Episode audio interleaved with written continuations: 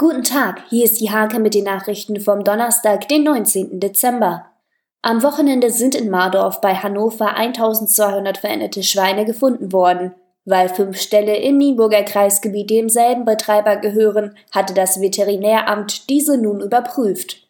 Der Nienburger Stadtrat hat für den Neubau des Langendammer Feuerwehrhauses gestimmt. Da die Kosten dafür jedoch um 1,9 Millionen Euro gestiegen sind, fiel der Beschluss nicht einstimmig aus. Der geplante Flashmob der Landwirte hat am Mittwoch mit 20 Traktoren auch Stolzenau erreicht. Die Landwirte wollen damit auf die Demo ihrer Kollegen in den Niederlanden am Donnerstag hinweisen. Der Countdown geht weiter. Tag 3 bei der Nienburger Sportlerwahl 2019. Nach den Junioren und Frauen präsentieren wir am Donnerstag die männlichen Teilnehmer in der Hake. Für den SG Penix Liebenau ist die erhoffte vorweihnachtliche Bescherung ins Wasser gefallen. Statt der angepeilten vier Punkte im Badminton gab es beim Heimspieltag in Liebenau zwei Niederlagen. Diese und viele weitere Themen lest ihr in der Hake am Donnerstag oder unter www.diehake.de.